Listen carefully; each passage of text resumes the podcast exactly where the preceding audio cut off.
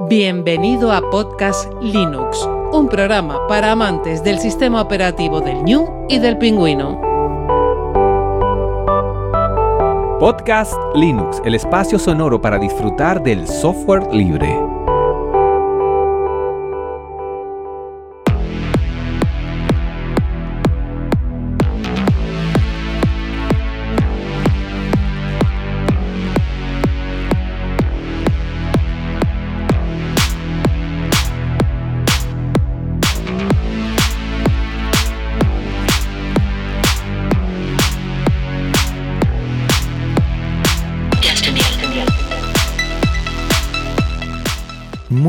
Amantes del software libre, bienvenido a otro episodio de Podcast Linux. Un saludo muy fuerte de quien te habla, Juan Feble. Hoy vamos a hablar de Git, un software de control de versiones diseñado nada más y nada menos que por Linux Torvalds. Ya estés en trayecto, haciendo deporte o tareas del hogar, paseando o en tu casa, te doy la bienvenida al episodio 124, Git. Pues mi intención, como siempre en este episodio, es dar a conocer esta herramienta a usuarios y usuarias de GNU Linux que igual no tienen muchos conocimientos sobre el desarrollo de software, pero que este software también le va a ayudar mucho a conocer un poquito más de temas de la terminal, de temas de repositorio, de temas de control de versiones que el software libre y GNU Linux, gracias a Git, es lo que entiendo yo. Y mucho, mucho con el desarrollo en general. Lo primero, mm, decirte ya, no soy un experto, siempre lo digo, ya vendrá alguien después a darnos y arrojarnos luz. Y esto es fruto de los conocimientos que he ido adquiriendo poco a poco y también de prepararme este episodio con Joplin, pues me he hecho una especie de boceto para comentarte algunas cosas. Y lo primero, comentar qué es Git. Git es un software de control de versiones diseñado por nada más y nada menos que Linus Torvald, que tiene que ver y es el padre de la parte del kernel Linux y su función es llevar un registro de los cambios en archivos para poder coordinar el trabajo de varias personas que realizan sobre archivos compartidos en un repositorio de código. El desarrollo del software actual de programas y de servicios no se entiende sin lo que es Git. Prácticamente toda la gente que desarrolla pues lo utiliza mucho porque le sirve para todos esos cambios que vayan haciendo en el código queden registrados y se sepa mover a unos cambios o ir para adelante o para atrás dependiendo de las necesidades que tenga. Mm, siempre pongo la historia porque me gusta delimitar en el tiempo lo que ha sido mm, todos los desarrollos y en especial esto. Nace en 2005, o sea que a día de hoy tiene unos 16 años, y es que en 2002 el proyecto de kernel de Linux empezó a usar un software de control de versiones distribuido, pero que era propietario, llamado BitKeeper. Tres años más tarde, la relación parece ser que entre la comunidad que desarrollaba el kernel de Linux y la compañía que desarrollaba BitKeeper se vino abajo y la herramienta dejó de ser ofrecida de manera gratuita. Esto impulsó a la comunidad de desarrollo de Linux y en particular a Linus Torvald, el creador de Linux, a desarrollar su propia herramienta basada en algunas lecciones que aprendieron mientras usaba BitKeeper. Algunos de los objetivos de este nuevo sistema fueron, primero, la velocidad tiene que ser bastante, bastante veloz. Un diseño muy sencillo, gran soporte para el desarrollo no lineal, ramas paralelas y más tarde hablaremos que esto de ramas porque a mí me ha costado muchísimo entenderlo. Completamente distribuido, capaz de manejar grandes proyectos como el kernel de Linux por ejemplo y que sea muy eficiente en velocidad y tamaño de los datos y desde su nacimiento en el 2005, Git ha ido evolucionando y madurando para ser fácil de usar y conservar sus características iniciales. Es extremadamente rápido, muy eficiente, con grandes proyectos y tiene un increíble sistema de ramificación. La instalación en GNU es súper fácil. Lo primero de todo, vas a trabajar desde la terminal, o sea que la instalación va a ser también desde la terminal. Si está en cualquier distribución basada en Debian, pues fácil, como si instala cualquier paquete. sudo apt install git. te puedo asegurar que está en todas las distribuciones GNU Linux y que también se pueden instalar en Mac y en Windows. Los desarrolladores y desarrolladores prácticamente lo usan, vamos, a diario. Es imprescindible para tener un orden a la hora de hacer desarrollo de código y saber en qué versión estás, cómo has hecho los cambios, bueno, un poquito todo esto que lo iré desgranando poco a poco. Pero mi intención es que como tú, posiblemente, y seguro que como yo, que no soy desarrollador, pues le saquemos partido a esta gran herramienta. Evidentemente es software libre con licencia GNU GPL versión 2.0. Bueno, pues ya lo tenemos instalado, ya estamos en eh, la carpeta en la que vamos a empezar a trabajar con Git, porque esa carpeta va a ser en la cual vamos a contener, vamos a tener ese código que queremos hacer. Y de los principales comandos, lo primero es git init. Git init lo que hace es inicia dentro de nuestro directorio creando un repositorio local en tu ordenador, en tu computadora, permitiendo realizar cómics, ahora veremos qué es esto de cómic, con la última versión de nuestro fichero. También otro que se utiliza mucho si no quieres empezar creando un repositorio local, sino que te lo quieres descargar, es git clone. Lo que hace git clone es descargar el contenido del repositorio remoto en la nube, en un servidor, a nuestra máquina. Puede ser desde HTTP o SSH y a través de una llave pública. O sea, lo que te va a permitir a través de SSH, que lo estoy haciendo yo últimamente, es no tener que introducir la contraseña cada vez que haces cambios y cada vez que quieres, bueno, eh, trabajar que se conecte el servidor, lo que es local, la carpeta local, con esa carpeta que tienes en la nube en el servidor, ese repositorio remoto. En las notas del programa te voy a dejar cómo se puede hacer todo esto, porque mm, tampoco es mi intención aquí ir comentando muchas cosas que sí se puede conocer mejor desde lo que son blogs, desde lo que son, bueno, guías o también, ¿por qué no? Desde lo que puede ser también mm, videotutoriales. Pero esa no es mi intención. Mi intención es que hoy te suene esto, te llame y te pique la curiosidad y que empieces a tener bueno, alguna idea de poder trabajar con él y en qué él podrías hacer. Pasamos de git init, git clone, pues ya lo tenemos a git config, que es configurar ¿eh? lo que es nuestro repositorio. Eh, tendremos que meter nuestro nombre e email y se almacenará en la configuración de Git, aplicándose en todos los repositorios que creemos en nuestro sistema. También está Git Remote, que es sincronizar el repositorio local con el repositorio remoto cuando lo hemos creado por primera vez. Uno que utilizo yo, un comando es git status para ver el estado general del repositorio. Te dice si hay algo que todavía no se ha subido, que te falta comentar y bueno, yo siempre que empiezo, empiezo con git status. Y después viene mm, la triada que yo creo que se trabaja mucho, o por lo menos yo lo hago, que es git add, git commit y git push. Empezamos por git add. Git add va a añadir los ficheros o directorios creados o modificados a lo que es el registro de trabajo, lo que se llama el stage de Git, indicando que están listos para ser indexados mediante un commit. Lo que vamos a hacer con git add es esos ficheros que lo podemos poner o esos directorios o si pones punto es todo lo que hayas modificado pues que están listos para ser indexados en esos repositorios remotos. Con git commit vas a informar del cambio con un mensaje que se asociará a una marca temporal. Lo que vas a hacer es explicar eh, esos ficheros que han cambiado de qué son. Y son muy importantes para tener un registro de los cambios que vas haciendo, no solo para ti, sino que posiblemente en un futuro puede que haya más gente trabajando en ese repositorio y sepan, conozcan qué cambios has hecho. Y por último el git push, que es subir los ficheros e información de cambios al repositorio remoto.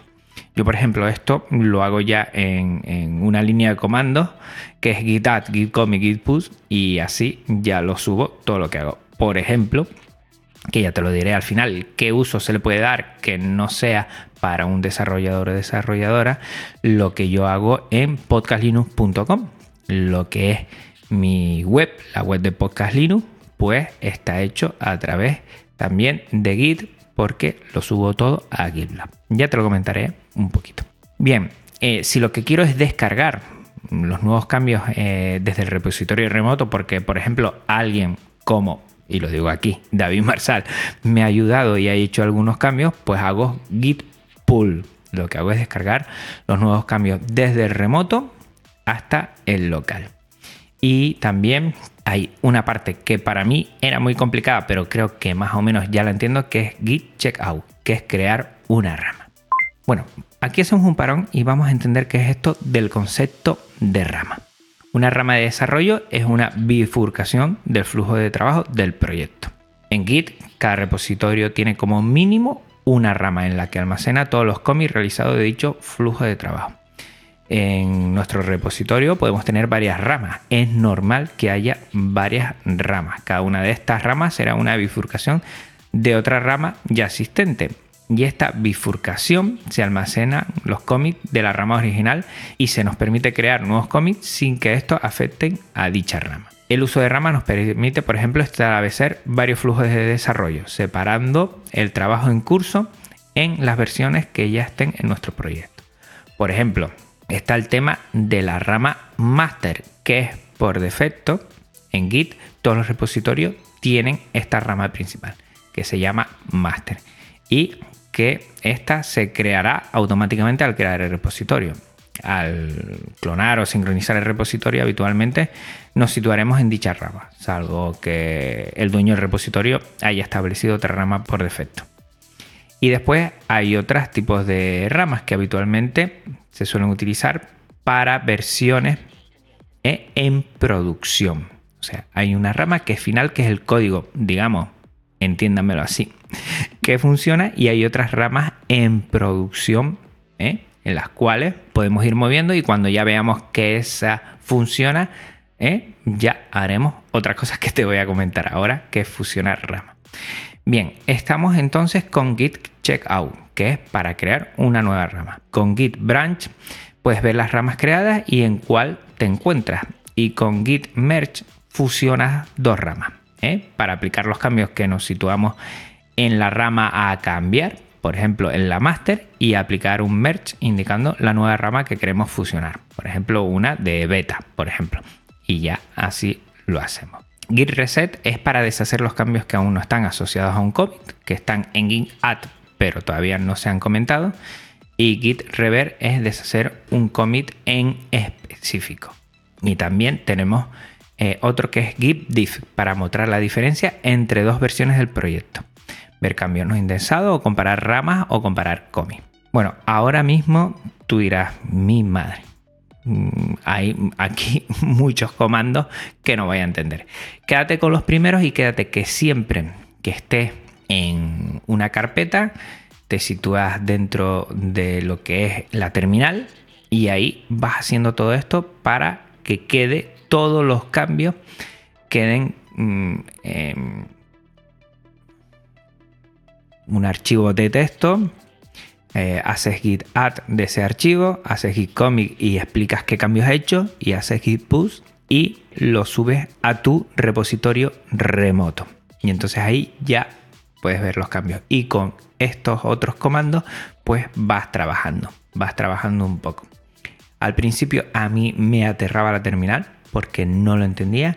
Y es, bueno, pues como todos los episodios que estoy hablando, pues aprender a, subir esa curva de aprendizaje y entenderlo. Y a partir de ahí puedes hacer cosas muy interesantes. En tema de repositorios remotos, pues hay un montón. Hay un montón. Yo te voy a hablar de uno porque es software libre, porque yo lo utilizo y funciona fenomenal, que es GitLab. GitLab es un servicio web de control de versiones y desarrollo de software colaborativo basado en Git. Además de gestor de repositorios, el servicio ofrece también alojamiento de wikis, un sistema de seguimiento de errores que es muy interesante. Todo aquello publicado bajo licencia libre MIT. Es la alternativa libre a GitHub. Yo creo que GitHub seguramente te tiene que sonar algo donde está publicado mucho código y eh, donde normalmente los desarrolladores y desarrolladoras pues es como su escaparate para que la gente vea, bueno, eh, lo que puede hacer para compartir muchas cosas y es muy interesante. Yo siempre, mm, desde que lo conocí, me tiré por GitLab porque al ser software libre, pues me parece que además que funciona fenomenal, pues me parece que es una opción por la que nos tenemos que decantar todos aquellos que nos guste esto de lo que es el software libre. Es software libre que puedes descargarlo e instalarlo en tu propio servidor, o sea que está muy bien.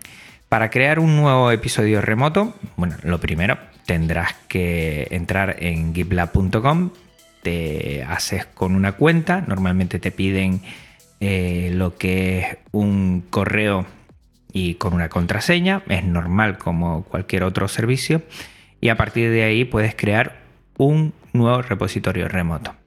Te va a pedir un nombre de proyecto, te va a pedir también un identificador del proyecto que este se va a utilizar para lo que es la dirección, la URL del proyecto y una descripción del proyecto, que esto ya es opcional. Es un pequeño texto para describir lo que va a ser nuestro proyecto. Después el nivel de visibilidad, si es privado, es que solo esté visible para ti y para los miembros que puedas añadir a tu proyecto. Que sea interno, que solo es visible para los usuarios de GitLab y que sea público, que este último yo creo que es lo más interesante, que sea visible para todos, no hay que loguearse dentro de GitLab para verlo y lo puedes compartir. A partir de ahí puedes añadir más miembros y los miembros tienen, bueno, una serie de, de cualidades dependiendo de lo que puede hacer o no puede hacer. Está el invitado, el que es, que puede ver el repositorio pero no tiene permiso de edición. Está el observador, que es parecido al anterior, pero tienes permiso para gestionar los ISU. Ahora comentaremos qué son los ISU. Está el modo de developer, que es desarrollador, que tiene permisos de edición sobre el repositorio, pero no puede añadir nuevos miembros. El de maintainer, mantenedor, creo que lo he dicho bien, lo de maintainer, pero me ha sonado medio raro. Tiene plenos permisos sobre el repositorio, pero no puede editar el proyecto ni cambiar su grado de visibilidad. Y por último, el dueño, el owner, que tiene pleno acceso al repositorio y al proyecto. A partir de aquí puedes crear grupos y subgrupos, que esto es interesantísimo porque eh, puedes crear un grupo de usuarios que tienen acceso a uno o varios proyectos o subgrupos creados dentro de los mismos para desarrollos que sean de gran magnitud. Esto es muy interesante. Y los grupos lo bueno es que te permiten agrupar conjuntos de usuarios bajo un mismo espacio, permitiendo compartir proyectos más fácilmente, así como repartir tareas entre diferentes grupos de usuarios. En la administración de proyectos, pues tienes los settings que, que está en la barra lateral y puedes administrar el proyecto. Mm, puedes poner un avatar, puedes poner un naming, puedes poner unos topics y así, bueno, permite un nombre, descripción y es interesante. También eh, es importante saber que cambiar el nombre del proyecto no cambia eh, la URL. Para hacer eso tienes que ir a mm, lo que es eh, setting, avanzados y también pans. También podemos añadir algunas etiquetas sobre los temas principales que trata nuestro proyecto. Esto es interesante para que a la hora de que haya gente que pueda buscar cosas interesantes que tienen que ver con nuestro proyecto lleguen más fácilmente y se puedan unir al proyecto. Eh, también el tema de visibilidad, funcionalidades y permiso, que como dije antes pueden cambiar la visibilidad del proyecto de pública o interna. Y el tema de los ISUs. Los ISUs es que permiten hacer en una especie porque creo que es un pilar del software libre a la hora de hacer solicitud, propuestas, de hacer cambios. He tenido este problema y el contacto con el desarrollador o desarrolladora es muy directo. También hay otras partes en que permites transferir el proyecto a otro usuario que se puede hacer o borrar el proyecto. Bueno, la administración de repositorios también podemos poner qué rama por defecto es la que se va a mostrar y se puede descargar También se pueden proteger eh, ramas para que éstas solo sean accesibles por los miembros con un nivel de acceso dado. Y esto es muy interesante. Y aquí también comentar que muy importante el tema de buenas prácticas. Al final, en el siguiente episodio y todo esto que te he comentado, lo he sacado gracias a la persona que vendrá, que te lo diré ahora mismo, en el siguiente, en el Linux Conexión, a hablarnos un poco más. En cada repositorio es bueno hacer, crear varios ficheros dentro del repositorio en formato markdown.md para de un primer vistazo pues podamos estar al tanto de lo que va ese proyecto. Está un readme.md, readme, presentación de nuestro proyecto y normalmente suele contener información necesaria para que el usuario pueda entender el proyecto y utilizarlo. Está una parte que yo siempre miro y creo que hay que mimar mucho, que es el designs.md, que almacena el texto completo de la licencia que hemos elegido para nuestro proyecto. Siempre es interesante ver si la licencia, si es una licencia libre o no, si es una licencia que permite lo que es el copyleft o no y es muy importante tenerlo en cuenta. Yo siempre lo busco en todos los repositorios. Y también el chainlog, el fichero que almacena los cambios realizados entre versiones, también interesante. Y este último, que el software libre yo creo que lo tiene que abanderar, es el contributing, que es el fichero que da las indicaciones sobre cómo contribuir al proyecto. En ocasiones también almacena la lista de las personas que han contribuido al proyecto. Yo espero que se entienda un poco todo esto, porque a veces esta parte más de código, más de desarrollo, eh, a los que empezamos nos da mucho vértigo. Pero mm, tú te puedes hacer y preguntarme ahora, oye, ¿para qué yo voy a utilizar Git? La verdad es que no, no pico código, no, no hago nada, no hago desarrollo. ¿Para qué me va a interesar? Yo tampoco lo hago y te voy a poner algunas cosas que creo que son muy interesantes. Lo primero es para compartir documentación. Lo puedes poner en formato .md, Markdown y compartir toda la información que tengas. En esto siempre ten en cuenta, comparte información que no sea personal y que puedas hacerlo sin que no se altere la privacidad de tus datos. A ver qué vas a compartir. Ten cuidado, por ejemplo, en alguna parte de código que puedas compartir, por ejemplo, eh, la contraseña de tu wifi o todo esto, que alguna vez he visto algo medio raro. Por ejemplo, la configuración de programas y sistema operativo, los .doc eh, que estoy esperando que ha tareado y desde aquí te hago una súplica, pues haga ya ese programa para que podamos extraer eh, la configuración de los programas y de los sistemas operativos, en este caso, para nosotros lo que son nuestras distribuciones y tenerlo ahí almacenado. Tampoco vas a compartir nada especial por compartir esa configuración de los programas. También todos los scripting, todos los scripts que tú tengas que te ayuden. Por ejemplo, yo tengo en lo que es la página web, tengo varios scripts y los tengo ahí también en la página web y es importante tenerlos ahí. También todo lo que tenga que ver código de Arduino, de la SP8266 que hemos hablado, también es bueno tenerlo ahí. Yo creo que actúa como copia de seguridad y que también lo haces público para que la gente también lo pueda utilizar y sea interesante. Como página web, ¿no? GitLab, al igual que GitHub, tiene una parte que se llama GitLab Page, que son webs estáticas que la puedes hacer. Yo la tengo hecha con Hugo, la puedes hacer con Jekyll, la puedes hacer con ORG Mode y la puedes hacer con Pelican. Puedes hacerlas con muchas más. Al final va a coger tu nombre de usuario o tu nombre de grupo en GitLab. Puedes crear dos con tu cuenta y mm, teniendo, por ejemplo, tu nombre de usuario.gitlab.io, puedes hacer una página web. Yo, por ejemplo, puse en su momento que mi usuario era Podcast Linux y tengo una hecha podcastlinux.gitlab.io, pero que también eh, lo tengo igual, lo tengo redirigido a podcastlinux.com. Y ahí es donde tengo lo que es mi página web. Lo puedes ver, le puedes echar un vistazo. Ahí tengo también puesto todo lo que es el readme.md explicando un poquito lo que es esa página web. Ahí lo bueno es que puedes hacer un fork, puedes cogerlo, puedes clonarlo a tu repositorio no solo local, sino a otro repositorio remoto en GitLab y a partir de ahí cambiar lo que tú quieras y utilizar todo lo que es esta página web.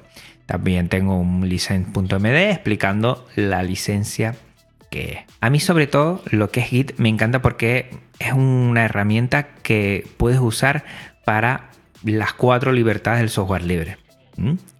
Tú publicas algo en GitLab, por ejemplo, y se puede usar libremente, se puede estudiar el código porque lo tienes ahí publicado. Evidentemente lo has compartido, que sería esa tercera libertad. Y la última, la gente puede hacer un for, puede mejorarlo o puede entrar, solicitar entrar dentro de tu proyecto, de tu repositorio y lo pueden mejorar. O sea que yo entiendo que Git es la herramienta por excelencia junto con ORG Mode, que la gente de GNU no se me tire a la cabeza, y poder utilizar el software para eh, esas cuatro libertades. Importantísimo. Soy muy novato de esto y seguro que se me ha pasado cantidad de cosas. Eh, lo primero que te quiero preguntar, eh, ¿cuándo has utilizado tú estos repositorios remotos mm, con Git y en qué? ¿En qué? Cuéntanos, además de todo esto que he dicho, si además de código lo utilizas para otras cosas, porque voy a estar súper interesado en darlo a conocer. Y bueno, como bien sabes, en el siguiente episodio vamos a tener un Linux Connection y ahora sí, una persona bastante experta en el tema nos va a explicar bien lo que es Git. Va a venir Almudena García y estoy encantadísimo de que se venga otra Linuxera aquí a Podcast. Voy a ver si de aquí a lo que termina esta temporada vienen dos mujeres más, a ver si tengo mucha suerte. Almudena García es ingeniera informática especializada en ingeniería de computadores por la Universidad de Huelva. Es una firme defensora del software libre y de GNU Linux con más de 10 años de experiencia tanto en el uso y desarrollo como en el asesoramiento y temas relacionados con el mismo. Comenzó con GNU Linux a sus 14 años manejando todo tipo de distribuciones, tanto a nivel de usuaria como de administración en líneas de comando. Actualmente usa Debian y Gentoo aunque también ha utilizado otras como Ubuntu, Fedora, Scientific Linux, Funtoo y CentOS. Le encanta experimentar con sistemas operativos libres, lo cual le ha llevado a conocer otros proyectos como GNU Heart, lo cual hablaremos aquí, además de la excusa de que venga para hablar de Git, hablaremos de esto que me encanta. Quiero preguntarle sobre GNU Heart, en el que Almudena ha contribuido activamente. También se mueve por el mundo maker haciendo pequeños proyectos con Arduino y placas basadas en FPGA. También hablaremos de eso. Preside la Asociación de Software Libre de la Universidad de Huelva, donde organizan charlas y talleres y participan en eventos como el concurso universitario de software libre. Previamente también ha estado colaborando en la Oficina de Software Libre de la Universidad de Huelva, ayudando a migrar el software utilizado en las prácticas de las asignaturas a alternativas de software libre. Ha dirigido comunidades de software libre como la Free Development, ayudando a proyectos de este tipo de software a salir adelante. La tendremos en el siguiente episodio, hablando de Git, a raíz del curso que ha elaborado en GitLab y que te voy a dejar en las notas del programa. Yo prácticamente este episodio lo he hecho a raíz de este curso y está fenomenal, lo vas a entender a la primera y de toda la experiencia en GNU Linux y el software libre. Tengo muchísimas ganas de tener todo eso. Y bueno, hasta aquí el episodio de hoy. Este y todos los de Podcast Linux recuerda que tienen licencia Creative Commons, reconocimiento compartir igual 4.0. También toda la música es Creative Commons. Pásate por la nota del programa para conocer a sus autores. Te recuerdo que este podcast aloja su web en GitLab, un servicio libre de repositorios Git, y su contenido en archive.org, archive.org, la biblioteca digital libre con contenido Creative Commons. Si quieres contactar conmigo, no dudes en hacerlo. Pásate por las notas del programa para conocer dónde me puedes encontrar. De veras, te lo repito, todos los episodios y lo digo con todo el corazón. Gracias por tu tiempo, escucha y atención. un abrazo muy fuerte. Nos vemos en 15 días aquí hablando con Almudena García. Va a ser interesantísimo y no veo el tiempo que llegue para poder compartirlo contigo. Chao. Podcast Linux, el espacio sonoro para disfrutar del software libre. Un programa para amantes del sistema operativo del ñu y el pingüino.